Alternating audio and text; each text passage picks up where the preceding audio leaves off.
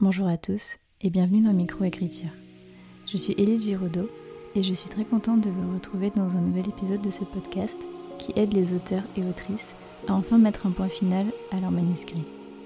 Tous les auteurs publiés ont un jour réussi à terminer leur premier roman. Pourquoi pas vous?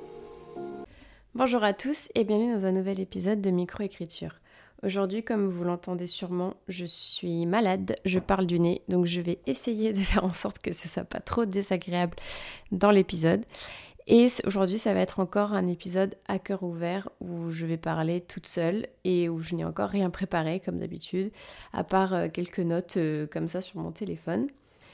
Je voulais aussi vous dire que euh, cet épisode fait complètement suite au dernier épisode à cœur ouvert que j'ai enregistré, puisque je vais parler en fait de la, ma réécriture, toujours, euh, ma, grosse, ma nouvelle grosse réécriture, parce que comme vous le savez, j'en avais déjà fait une très grosse euh, de septembre à novembre sur mon manuscrit Edelia tome 1, qui est mon premier roman et qui est un roman d'urban fantasy et de romance. Euh, je ne sais même pas si on peut dire que c'est de la romantaisie parce qu'il y a effectivement l'histoire d'amour, mais il n'y a pas que ça.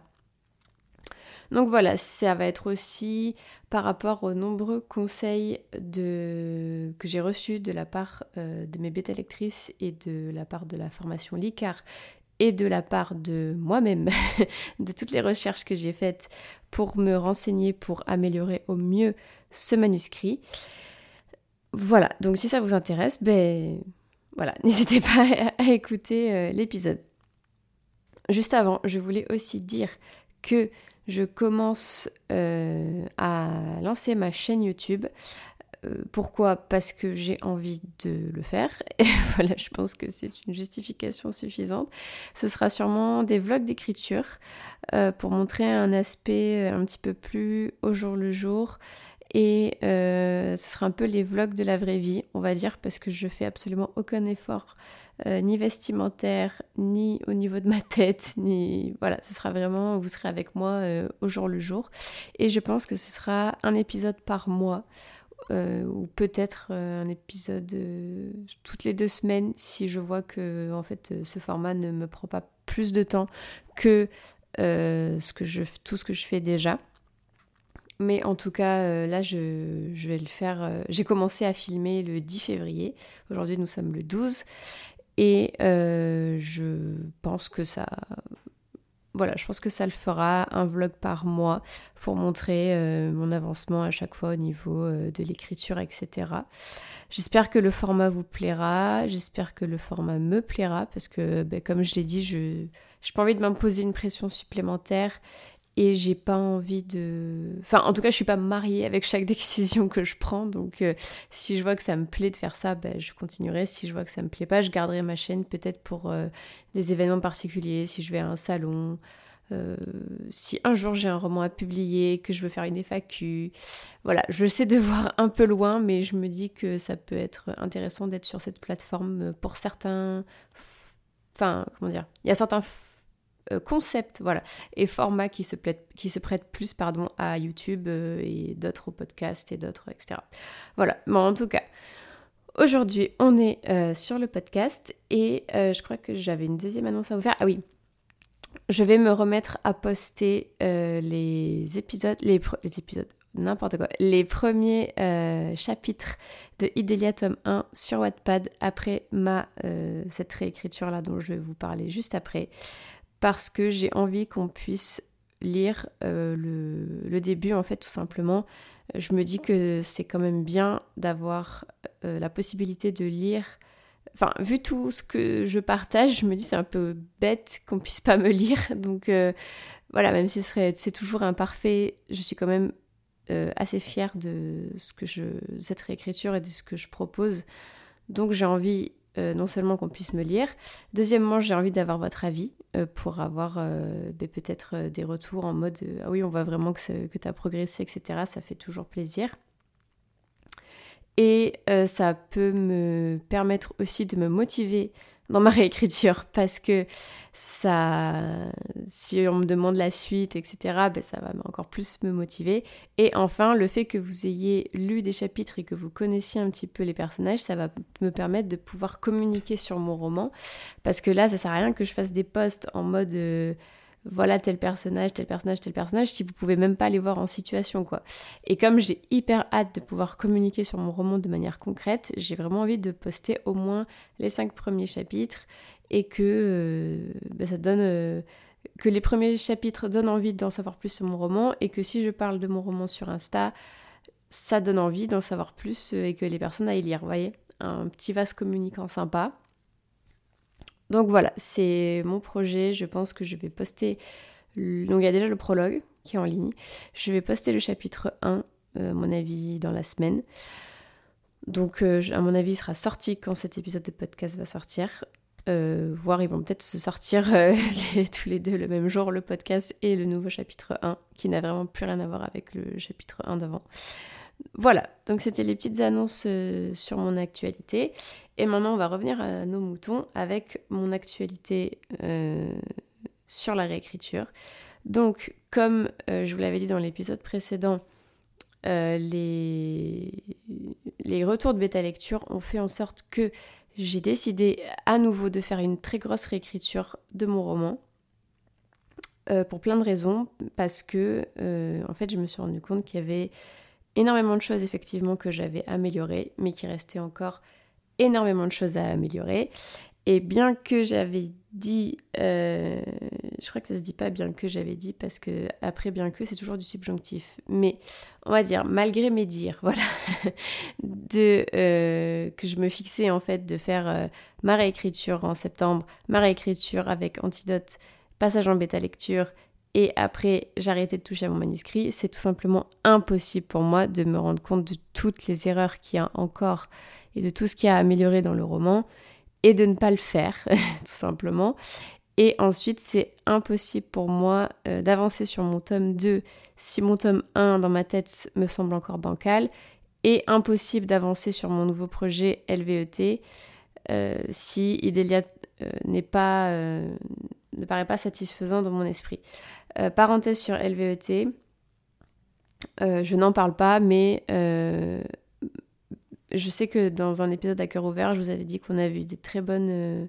Donc LVLT, c'est un projet qui concerne la, maladie, le cancer, qui, qui, dénonce certaines choses, qui parle d'un sujet très sensible et très personnel pour moi. si vous me suivez depuis longtemps, vous savez très bien que ma petite sœur est malade et atteinte d'un cancer. Ceux qui ne le savent pas, ben, vous l'apprenez maintenant. Et c'est un projet qui me tient à cœur euh, vraiment. Juste, euh, au début d'année, on a vu des bonnes nouvelles pour la santé de ma sœur.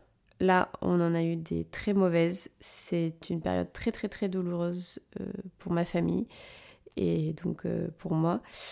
Et c'est le, le, le, projet là, c'est, enfin, je ne peux pas en fait l'écrire émotionnellement, c'est impossible. Donc j'attends de voir ce que la vie nous réserve et mon état euh, mental et psychologique et émotionnel pour pouvoir avancer dessus. C'est sûr que je l'écrirai parce que ça me tient trop à cœur, mais juste là, maintenant, c'est pas possible. Donc euh, ce projet-là, je l'ai mis de côté, je le réserve sûrement pour la fin d'année 2023, ce qui me laisse euh, bah, tout le temps d'améliorer ce tome 1 de, mon, de ma saga Idélia et euh, de m'intéresser euh, au tome 2, j'espère, euh, avant l'été. si je pouvais avoir fini ma réécriture du tome 1 avant l'été, ce serait génial. Voilà, donc parenthèse fermée pour les projets dont je vous ai déjà parlé. Donc Idélia, c'est voilà, c'est le projet de ma life, on va dire. Même si bon, j'espère que j'aurai encore plein d'autres projets, mais là pour le moment c'est le projet de ma life. Et euh, c'est aussi mon premier projet, donc c'est pour ça qu'il y a beaucoup de choses à apprendre et beaucoup de choses à améliorer. Et parmi tout ça, j'avais envie de vous livrer en fait les conseils qu'on m'a donnés parce que euh, c'est des trucs, j'ai l'impression. Ouais, enfin, alors, soit je suis. Enfin, c'est pas que je suis vraiment bête, mais genre, je, suis, vraiment. Euh, j'en sais rien comment expliquer ça, mais genre, peut-être tout le monde le sait et moi je le sais pas bon voilà. Soit euh, en fait tout le monde est confronté à ça et je pense que c'est bien d'avoir un épisode euh, ou quelque chose qui recense tout ça. Donc j'en ai fait aussi des posts sur Instagram si vous préférez le format écrit ou si vous voulez les, enregistrer pour éviter de vous retaper tout l'épisode euh, si vous avez envie de retourner vers ces conseils-là. Mais en tout cas, la première chose, c'est que donc dans la formation LICAR, on a travaillé la structure du texte. Donc c'est bien d'avoir une structure en trois ou quatre actes avec euh, des pivots et des nœuds de bascule en fait qui font que sans ça, si en fait si vous retirez ça, euh, l'histoire n'avance plus de la même manière. Donc en fait, si vous regardez votre roman, il y a des péripéties, si vous les enlevez, ça enlève pas la trame de l'histoire. Par contre, il y en a d'autres, si vous les enlevez, ça change complètement l'histoire. Euh, typiquement, euh, j'en sais rien, votre personnage, euh, il se reçoit une tartine de confiture sur la tête juste avant de partir chez sa grand-mère pour qu'elle lui révèle un secret. Si vous enlevez la péripétie qui se prend une tartine de confiture sur la tête, ça change pas l'histoire. Si vous enlevez le fait qu'il part chez sa grand-mère, ça change complètement l'histoire. Donc voilà, il faut que, il faut voilà, ce sont des choses en fait à regarder. Et donc c'est bien en fait de, que en fait ça se voit la structure. Quand euh, le bon après moi par exemple quand je lis un livre je fais pas attention forcément à la structure mais euh, les maisons d'édition font attention à ça. Donc après ça veut pas dire que tous les livres sont construits de cette manière là il y a des livres qui ne respectent pas du tout cette structure en trois ou quatre actes et qui se vendent très bien et qui vont très bien et qui sont très bien etc Juste pour un premier roman, si vous voulez réfléchir à la structure de votre roman, c'est vrai que c'est une structure qui est assez courante et qui fonctionne bien. Voilà, donc moi j'avais fait valider ma structure par la formation LICAR, mais mes bêta-lectrices euh, ont fait attention à ça, dont une en particulier. Et elle m'a dit que euh, on ressentait peut-être pas assez euh, cette, cette dynamique-là, donc j'essaie de la mettre un petit peu plus en relief dans cette réécriture. Donc voilà, ça c'est ce qui ce qui était en fait par rapport à la structure du texte. Ensuite, l'infodumping. Donc ça, c'est je pense un des plus gros problèmes de mon roman, euh, sachant que je l'avais déjà amélioré une première fois. Euh, je l'avais déjà amélioré une deuxième fois. Et là, je suis en train d'essayer encore de l'améliorer. Parce que, euh, en fait, je me suis vraiment pas facilité la tâche dans le sens où c'est un format journal intime. Donc je pas trop mettre des chapitres flashback par exemple pour expliquer des choses au lecteur. Et en plus c'est pas un c'est pas un truc où par exemple il y a une héroïne ou euh, un héros qui est euh, élu entre guillemets et qui part dans un monde complètement imaginaire et qui le découvre en même temps que le lecteur. Moi, ma personnage principale, elle sait déjà tout. Donc il fallait que je trouve le moyen déjà de justifier pourquoi est-ce qu'elle aurait envie de l'expliquer. et euh, en plus, essayer de faire découvrir son univers sans euh, avoir l'impression de donner des pavés et des pavés d'infos au lecteur. Et c'est vraiment difficile. vraiment, je me suis vraiment pas facilité la tâche, comme je vous disais. Donc j'ai essayé de faire euh, des subterfuges. Euh, j'ai essayé plusieurs méthodes en fait. Et là, j'ai l'impression que euh, à travers un dialogue qui en plus me permet de mettre en lumière un autre, enfin un personnage qui n'était pas assez présent, je trouve que ça fonctionne plutôt bien. Donc mes bêta lectrices sont validées. Je posterai ce chapitre, comme je vous ai dit, sur Wattpad et j'attends votre retour aussi par rapport à ça pour me dire si c'est mieux. Donc, euh, ce que j'espère beaucoup en tout cas. Euh, du coup, pour revenir sur les personnages, effectivement, euh, j'avais des personnages qui étaient très importants pour l'intrigue et qui en fait ne, ne le paraissaient pas assez. Enfin, euh, du coup, moi dans ma tête, je me disais, ouais, ça fait vraiment des révélations, waouh, on s'attendait pas à ce que ce personnage soit si important, etc. Mais en fait, ça donne l'impression plutôt au lecteur euh, que ça tombe un peu comme un cheveu sur la soupe. Et ça, ça fait aussi partie du foreshadowing, avec mon super accent anglais. Donc le foreshadowing, c'est en gros euh, mettre le lecteur un petit peu sur la piste que tel élément euh, vous le glissez comme ça de manière anodine, mais qu'en fait il va avoir une grande importance. Donc des fois les lecteurs le remarquent et c'est cool, et des fois ils le remarquent pas. Et ça fait euh, l'effet waouh, mais en même temps, il se dit Ah, mais oui, en fait, j'aurais dû m'en douter. Mais s'il n'y a pas ce truc de Ah, mais oui, j'aurais dû m'en douter, ça fait vraiment cheveux sur la soupe et ça va pas du tout. Donc, moi, j'avais des. voilà, j'avais ça pour des personnages, j'avais ça pour des. Enfin, j'avais l'inverse en fait. J'ai introduit des éléments. On se dit Ah, ouais, du coup, ça va avoir un super impact et tout sur la suite. Et en fait, pas du tout. Donc, euh, ça aussi, il fallait que je le retravaille. Donc voilà, tout ça, tous les, enfin ces, trucs d'indices et tout.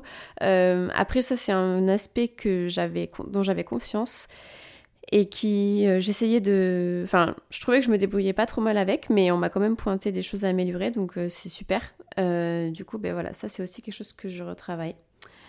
Ensuite, le show don't tell, donc ça aussi, c'est ça c'est un truc avec lequel j'ai tellement de mal. parce que moi, j'ai envie de dire les choses, genre, par exemple, si j'ai un personnage qui est impatient, euh, j'ai envie de dire machine est impatiente. Alors qu'en fait, c'est tellement mieux de faire se rendre compte au lecteur que ce personnage est impatient. Par exemple, euh, un personnage euh, qui houspille beaucoup les gens, qui regarde beaucoup sa montre, qui bouge beaucoup son genou, etc. Enfin, ça, c'est des petits trucs qui permettent de... Si on pose la question au lecteur, il va dire oui, ben, machine, elle est impatiente. Au lieu de dire qu'elle l'est, en fait, vous voyez. Et en fait, ça, c'est c'est aussi hyper difficile euh, de ne pas caractériser les gens avec des mots, mais avec des manières d'agir. En plus, il faut disséminer ça dans le texte. C'est beaucoup de choses en fait à se rappeler de faire et euh, comme quoi voilà écrire euh, un livre c'est dur et ça s'apprend et c'est vraiment pas magique en fait donc c'est pas comme ça en, en, un claquant de doigts on écrit un premier roman parfait voilà c'est vraiment il y a vraiment beaucoup de choses à, à se, rendre compte.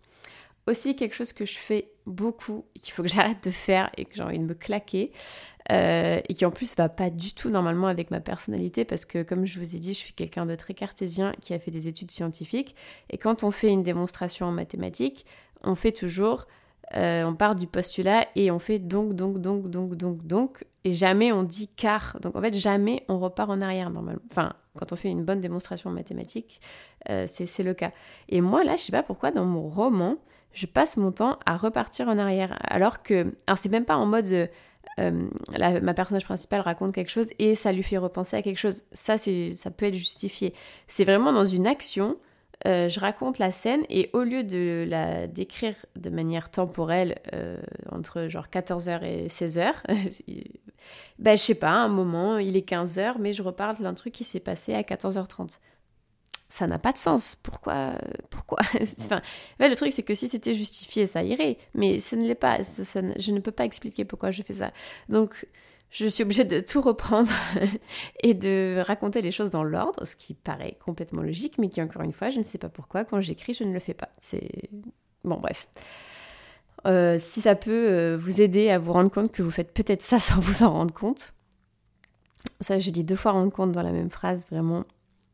On est intelligent, je suis fatiguée, d'accord?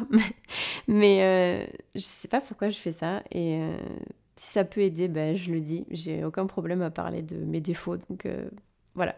Petit conseil, vérifiez que vous racontez les choses dans l'ordre parce que euh, vous, ça vous semble peut-être logique, mais en fait, quand quelqu'un vous lit, ça ne l'est pas du tout.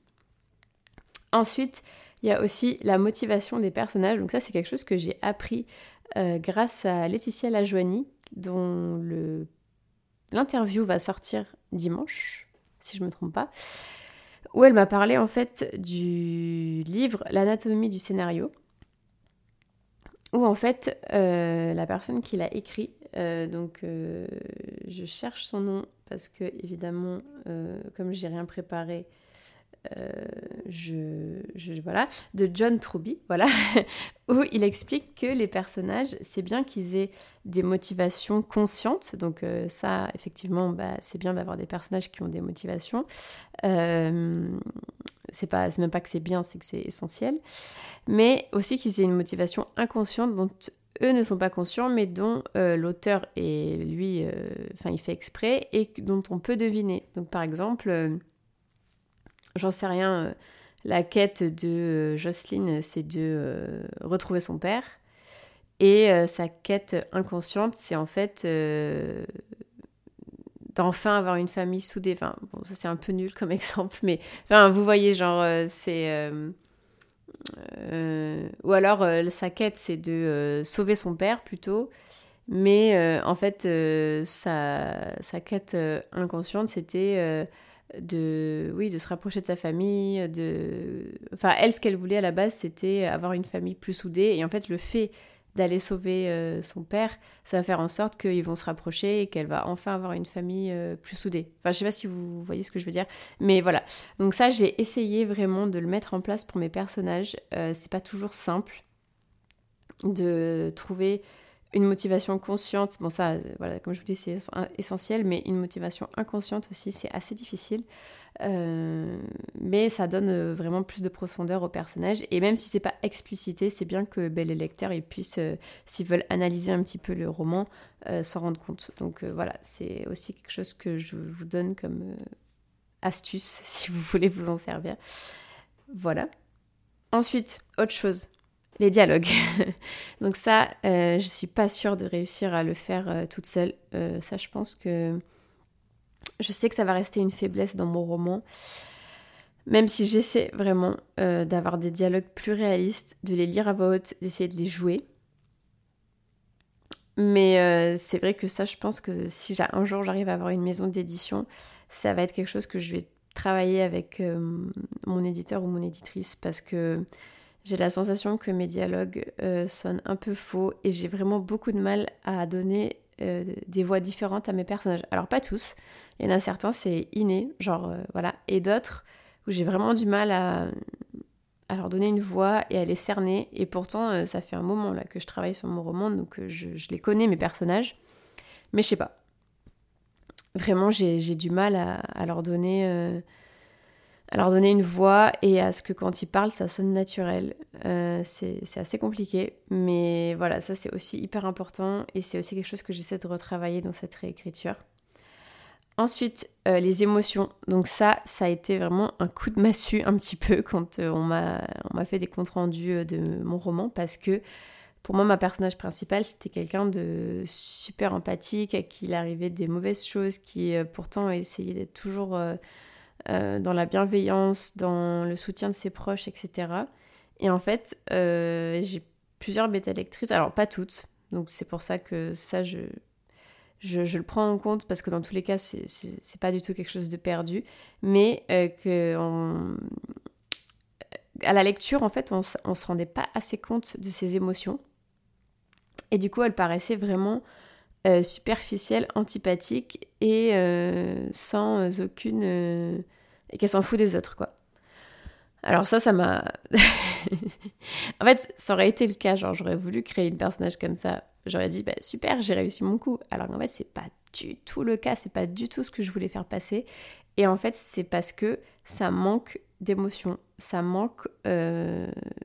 Oui, voilà, ça manque de savoir ce qu'elle pense et pourtant, euh, j'avais vraiment la sensation d'avoir bien fait les choses et que à chaque fois, quand j'écrivais, euh, on voyait ce qu'elle ressentait. Mais en fait, moi, je vois ce qu'elle ressent parce que c'est moi l'autrice et c'est moi qui écris. Et du coup, je sais dans quel état se trouve un personnage, mais il faut vraiment le décrire. Et ça, c'est, euh, je, je crois que je l'avais partagé sur, sur Insta.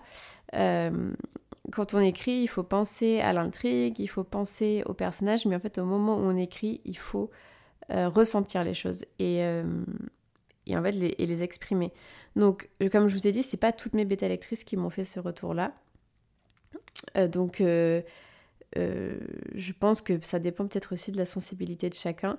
Mais dans tous les cas, rajouter de l'émotion, c'est jamais perdu. Donc voilà, ça c'est vraiment quelque chose que j'essaie de vraiment faire. Rajouter vraiment de l'émotion. ensuite, ça, bon, ça c'est un conseil qu'on voit beaucoup, mais penser plus aux cinq sens. Donc ça, j'essayais vraiment déjà de le faire dans mon premier jet. Donc euh, il y a vraiment des passages où je vois que j'ai réussi à utiliser les cinq sens. Mais c'est quand même quelque chose euh, voilà, qui, qui, fait, qui est bien et qui permet en fait vraiment de mieux faire passer ben, l'ambiance et l'atmosphère de la scène. Donc euh, hyper important. Et ensuite, oui aussi, la description des personnages. naïvement, euh, je sais pas pourquoi, je pensais qu'il fallait absolument qu'on sache tout du personnage quand on le voit. Genre de quelle couleur est ses yeux, de quelle couleur est son, de quelle couleur est son nez, n'importe quoi. la forme de son nez, euh, sa couleur de peau, sa couleur de cheveux, comment ils sont, leur aspect, s'ils sont grands, s'ils sont petits et tout. Enfin, je faisais des descriptions vraiment très blocs de mes personnages, alors qu'en fait, c'est tellement plus agréable quand c'est disséminé dans le récit. Genre, c'est pas grave si à la page 1, euh, t'apprends que euh, Michel, il a euh, une moustache, et qu'à la page 13, t'apprends qu'il a les yeux bleus. T'arrives, du coup, le lecteur, il arrive à reconstituer le personnage dans sa tête. Donc, Élise, arrête de vouloir que ton personnage, que tes lecteurs, ils sachent tout direct. il n'y a pas besoin. et puis en plus, il faut pas faire des descriptions blocs. Il faut, par exemple, au moment où il relève la tête, le personnage voit ses yeux et là du coup bam tu peux dire de quelle couleur ils sont mais t'as pas besoin de euh, euh, quand euh, il l'aperçoit il, le décrit de, A à Z. Enfin le personnage principal décrit de A à Z le personnage qu'il est en train de rencontrer. Non c'est non c'est un non. Voilà mais bon c'est une erreur que j'ai beaucoup faite dans mon manuscrit donc je vous la partage aussi. Et enfin dernier conseil qu'on m'a donné et que j'ai trouvé très pertinent c'est euh, les personnages non jouables. Donc ça, c'est aussi Cyril Destocky qui en parle beaucoup. Donc euh, vous pouvez aller le suivre euh, sur Instagram. D'ailleurs, normalement, il, va venir dans le podcast bientôt. Et aussi sur son site web, il a beaucoup de formations qui sont super intéressantes. Et je crois qu'il a aussi une chaîne YouTube où il donne pas mal de conseils. C'est les personnages non jouables, c'est en fait les personnages que si vous si vous jouiez à un jeu vidéo, vous ne pourriez pas les prendre parce qu'ils n'ont pas de ils n'ont rien de. Comment dire Il n'y a, rien qui est propre à eux, quoi. C'est des personnages qui sont là parce qu'à tel moment ils servent l'intrigue, mais en fait, euh, à part ça, ils servent à rien, quoi. Et ça, c'est dommage. Donc, ce que donnait comme conseil Cyril Destocky, donc là, ce que je vous donne, c'est pas du tout de moi, c'est de lui. C'est que, en fait, euh, pour éviter d'avoir cette sensation de personnage non jouable, euh, au lieu de. Donc lui, il donnait cet exemple-là de, par exemple, euh, si votre personnage principal, il arrive dans une librairie et il a besoin, en fait, euh, de rencontrer le, celui qui tient la librairie parce que, je sais pas, il va lui donner un truc essentiel à l'intrigue ou quoi, mais il va ne servir qu'à ça.